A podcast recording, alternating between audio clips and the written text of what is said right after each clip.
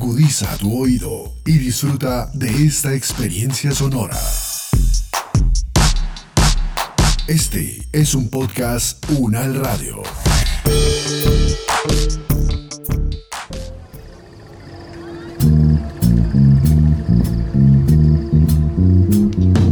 El síndrome de Van der Luz lo padecen quienes van más allá del simple deseo de viajar, una incesante necesidad de descubrir lugares y culturas nuevas.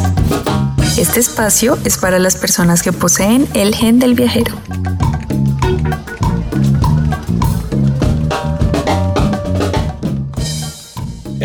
Científico llamado La ciencia Latinoamérica, tendencias y patrones, se concluye que a la luz de la cienciometría, o sea, los rankings de producción científica de países como por ejemplo la base de datos Thomson Reuters, el estado y progreso de la ciencia Latinoamérica no resulta satisfactorio en vista de su potencial, siendo muy mejorable. Mejor dicho, la región no se destaca en la ciencia, estamos reprobados, rajados como diríamos en Colombia. Entonces, ¿por qué hablar en nuestros países de turismo científico? ¿Qué es lo que podemos ofrecer? Hoy charlamos sobre los retos domésticos del turismo científico. Les damos la bienvenida a un nuevo episodio de la Wanderlust Tech.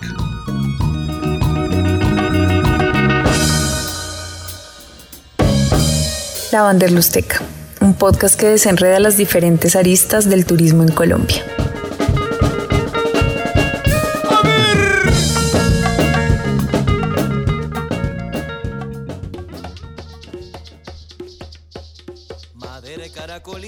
Guayacán, y baucarito. Apreté bien la cabulla, así suena más bonito. Con palma y con semilla, armamos nuestro bochinche. Toca, toca pa' tu pueblo, escucha cómo te insiste. Esta vez será importante que empaquemos un cuaderno de apuntes, lápices y esferos, pues en estos viajes los vamos a necesitar. Hoy tomaremos nota y aprenderemos, pues vamos a generar y difundir conocimiento científico mientras viajamos. El mismo artículo que reseñamos al principio, escrito por el investigador Juan José Ibáñez, afirma una cosa que nos pone a pensar. Estos análisis del estado de la ciencia y más concretamente de la producción científica en los países normalmente dependen del análisis de variables tan triviales como el área de cada país, su población, el Producto Interno Bruto, número de científicos o el número de investigadores por cada mil habitantes. Claro, es como una visión limitada de la ciencia. Recordemos que en la primera parte de este episodio llegamos a una conclusión importante. El turismo científico no se trata de crear destinos para científicos, es más bien pensar en un método de enseñanza de conocimientos, de la importancia de la divulgación científica y el aprendizaje en general, como parte de cualquier actividad turística. Sí, cuesta creerlo, pero la ciencia puede tomar nota del turismo o de los turistas como una gran plataforma que permita conocer, compartir y valorar el origen, las costumbres y el conocimiento del territorio de una forma creativa. El turismo científico busca el acercamiento al territorio de cualquier perfil de turista que tenga intereses relacionados con algún área científica. Es a partir de esta visión amplia que puede tener una gran cabida en Colombia, por ejemplo.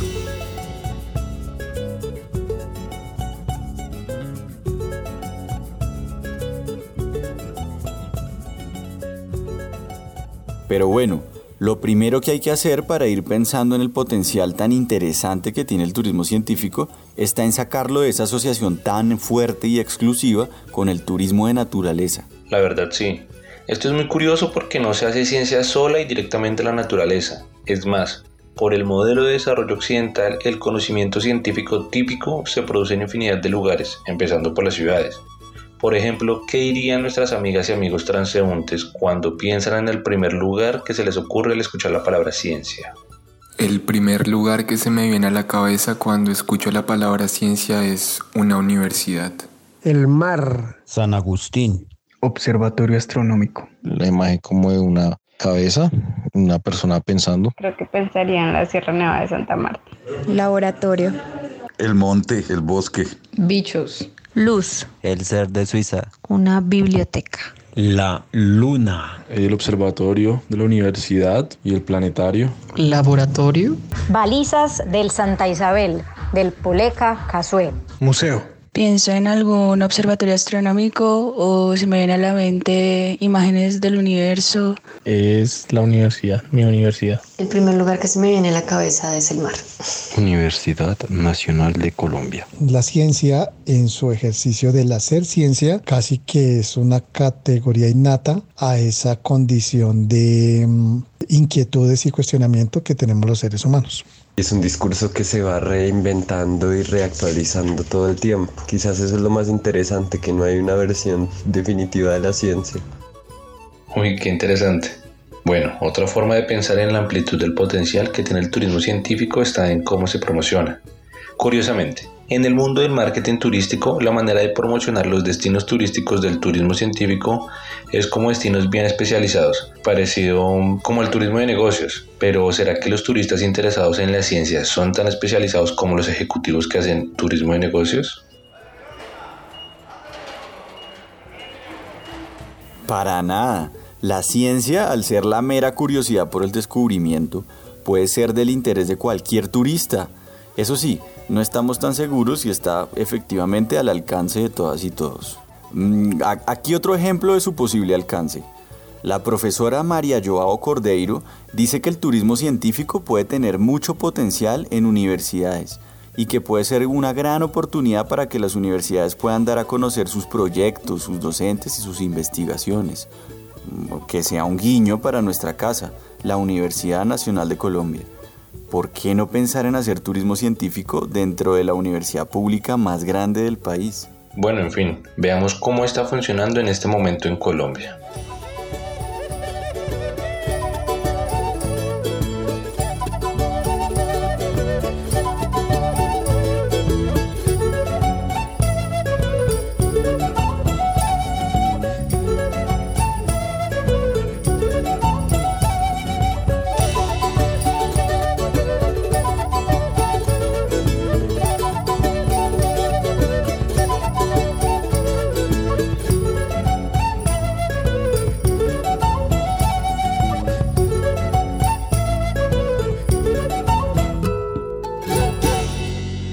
Este fue el grupo Putumayo y su pieza Danza Quimbaya. Colombia es el cuarto país con más iniciativas de turismo científico en toda Latinoamérica, después de Brasil, Argentina y México en ese mismo orden.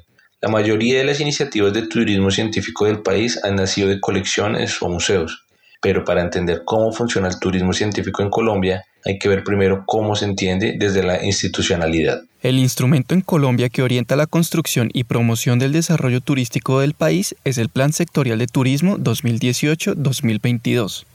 En él podemos encontrar de manera general cómo desde el Estado se está pensando el turismo científico. Para empezar, tenemos que explicar cuáles son las tipologías turísticas que contempla el plan. Para ello se propone un arco iris turístico, Imagínense ocho colores y que cada color representa un tipo de turismo distinto que se piensa desarrollar. De ese arco iris, el color verde corresponde al turismo de naturaleza, el color amarillo corresponde al clásico turismo de sol y playa o de cruceros, el naranja es el turismo cultural, en el azul encontramos el turismo de salud y bienestar, en el morado está el turismo de negocios, mientras el color rojo es usado para el turismo de eventos. Finalmente está el color gris, ¿Qué representa el turismo incluyente? Pensado para personas mayores, con facilidades de acceso o para comunidades, entre otras cosas. Hey, pero ¿se acuerdan de que en el episodio pasado dijimos que el turismo científico es muy amplio y atraviesa muchas de esas tipologías? Entonces me imagino que en el plan sectorial encontraremos turismo científico en varios colores del arco iris, ¿no es así? Pues no, el plan solo lo ubica en el color verde, lo entiende como una tipología específica dentro del turismo de naturaleza. Es decir, empezamos un poco mal.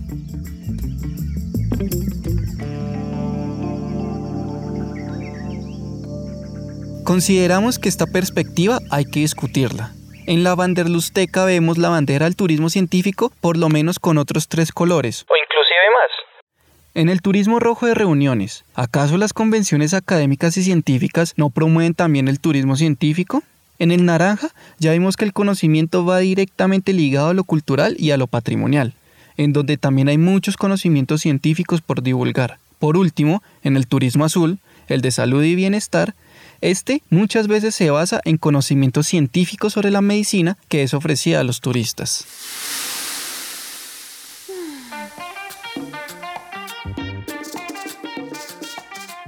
La verdad que sí, pero también el problema no es únicamente esta visión un poco estrecha de ubicar el turismo científico dentro de una tipología específica del turismo de naturaleza, porque es que realmente allí es donde más se ha desarrollado el turismo científico en el país.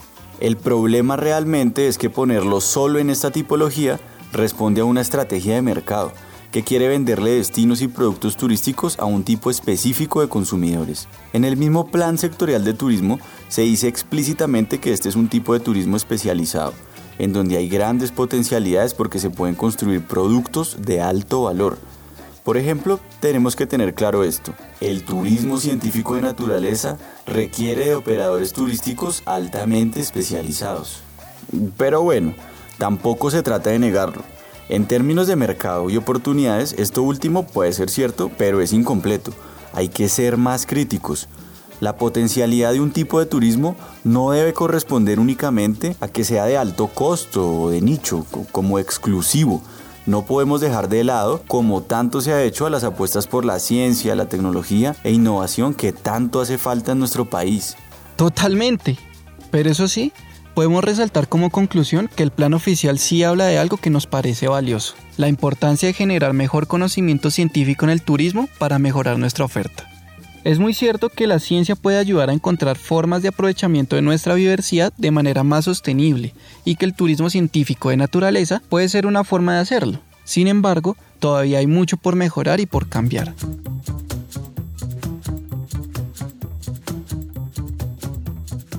Sin duda el turismo científico tiene una gran aplicabilidad en el territorio colombiano y por varias razones sería de utilidad para los territorios donde las comunidades son testigos de visitantes de paso o labores de campo temporales de los grupos investigativos. Pero la implementación de este tipo de turismo no es tan sencilla, enfrenta retos diversos y es allí donde debemos observar de cerca a quienes están trabajando en este nuevo nicho turístico. Para profundizar un poco en las dinámicas que el turismo científico obedece en Colombia, conversamos con Ana Malagón, bióloga de la Universidad de los Andes y quien hace parte del equipo de Ororo, una iniciativa digital que busca articular posibles prestadores de turismo científico con viajeros que buscan un componente de aprendizaje mediante lo que ellos denominan estaciones científicas. Gracias Ana por acompañarnos y compartir tu experiencia. Hola, saludos a la Wanderlusteca y a todas las personas que nos oyen. Mil gracias por la invitación.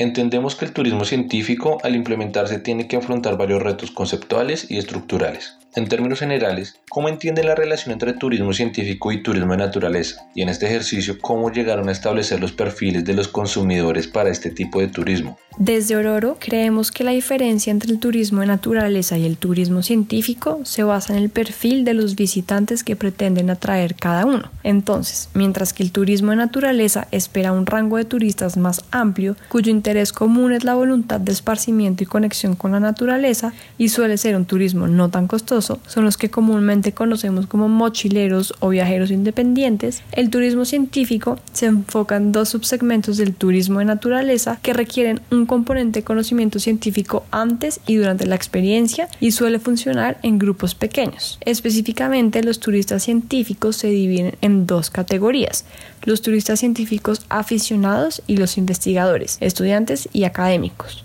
Los primeros son, por ejemplo, los pajareros o los aficionados a ciertos grupos taxonómicos que reservan temporadas en sus calendarios para ir en búsqueda de especies pertenecientes a estos grupos que admiran, conocen particularidades de estos organismos, pueden generar datos a través del uso de aplicaciones de ciencia ciudadana y tienen un alto poder adquisitivo. El otro perfil, los que están vinculados a la academia, usualmente viajan para recolectar datos y poder hacer sus trabajos de investigación. Es un grupo que suele buscar becas u otras fuentes de financiación para poder desarrollar sus actividades en campo y definitivamente generan información relevante para el conocimiento de la diversidad y las dinámicas de la zona de interés. La interacción de estos dos perfiles suele generar un círculo virtuoso de conocimiento, sostenibilidad y conservación, por lo cual nosotros creemos que es un segmento que Colombia debe explorar con más intencionalidad.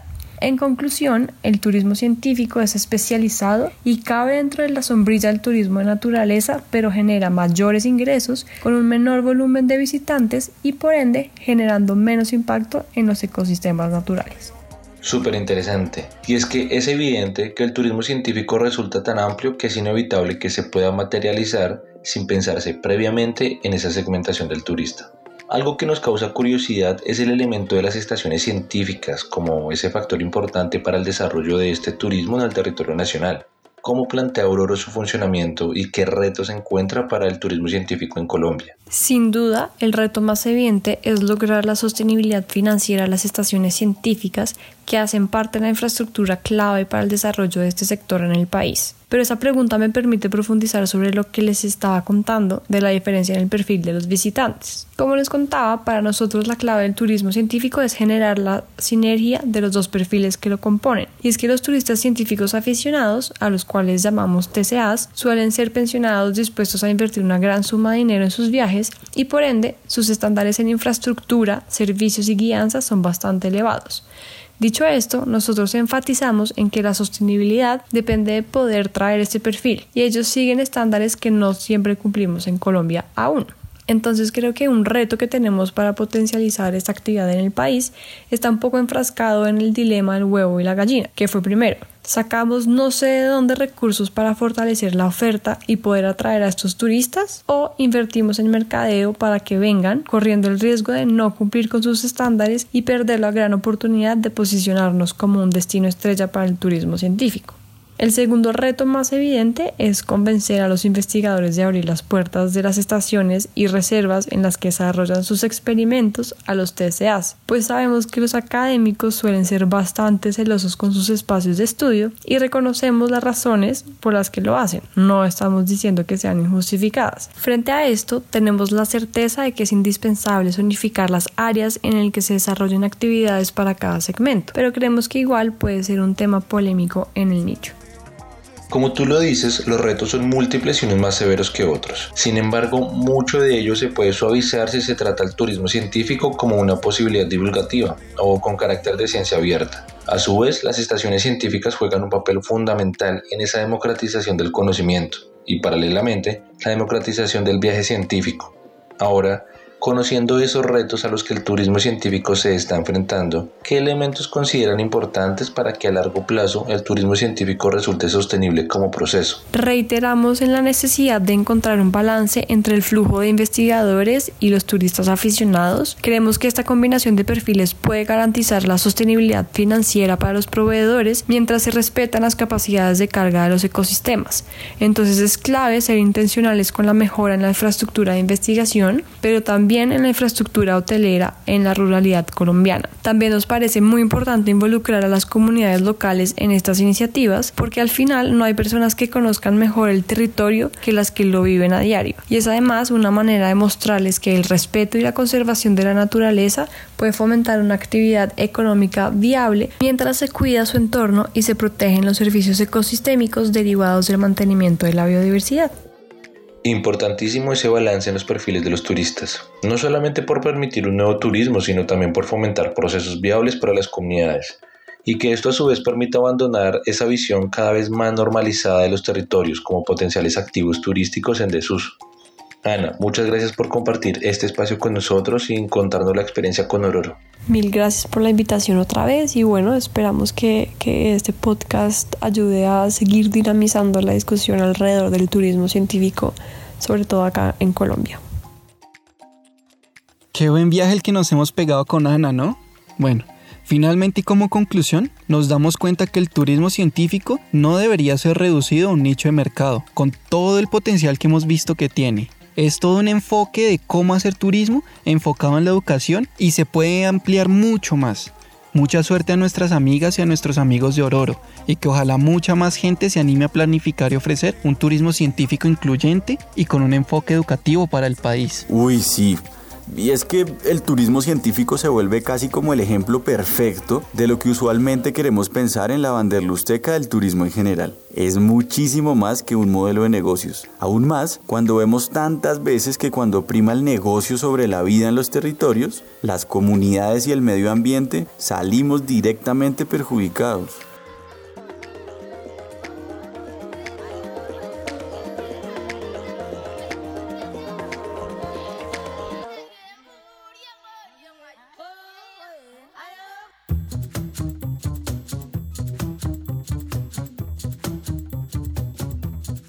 Agradecemos a Ana y todo el equipo de Auroro por compartir sus experiencias. Esperamos encontrarnos en una siguiente ocasión.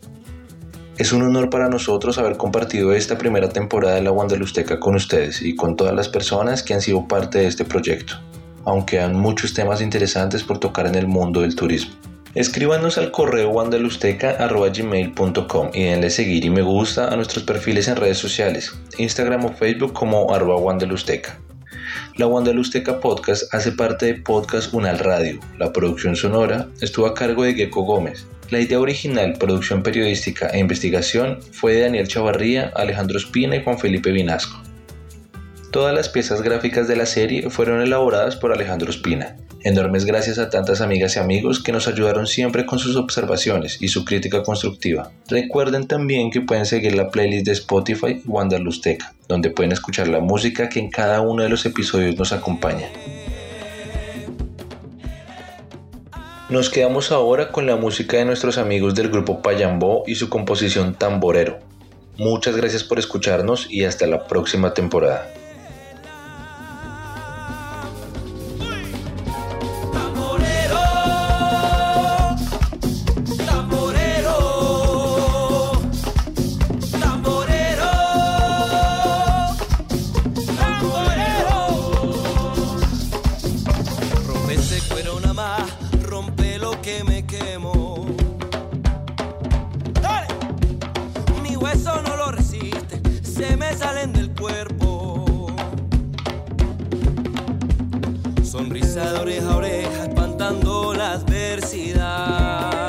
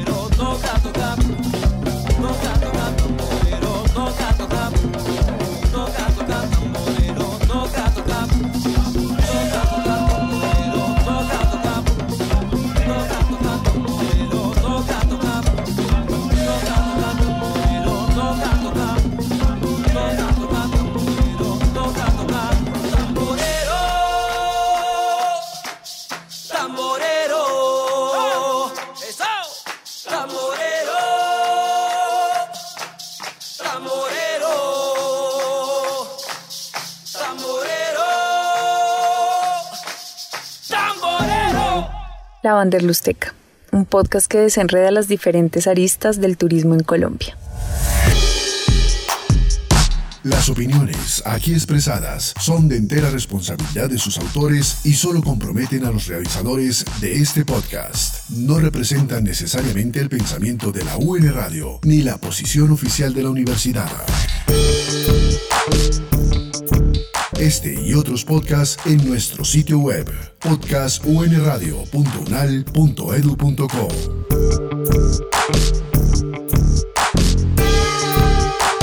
Universidad Nacional de Colombia, proyecto cultural, científico y colectivo de nación.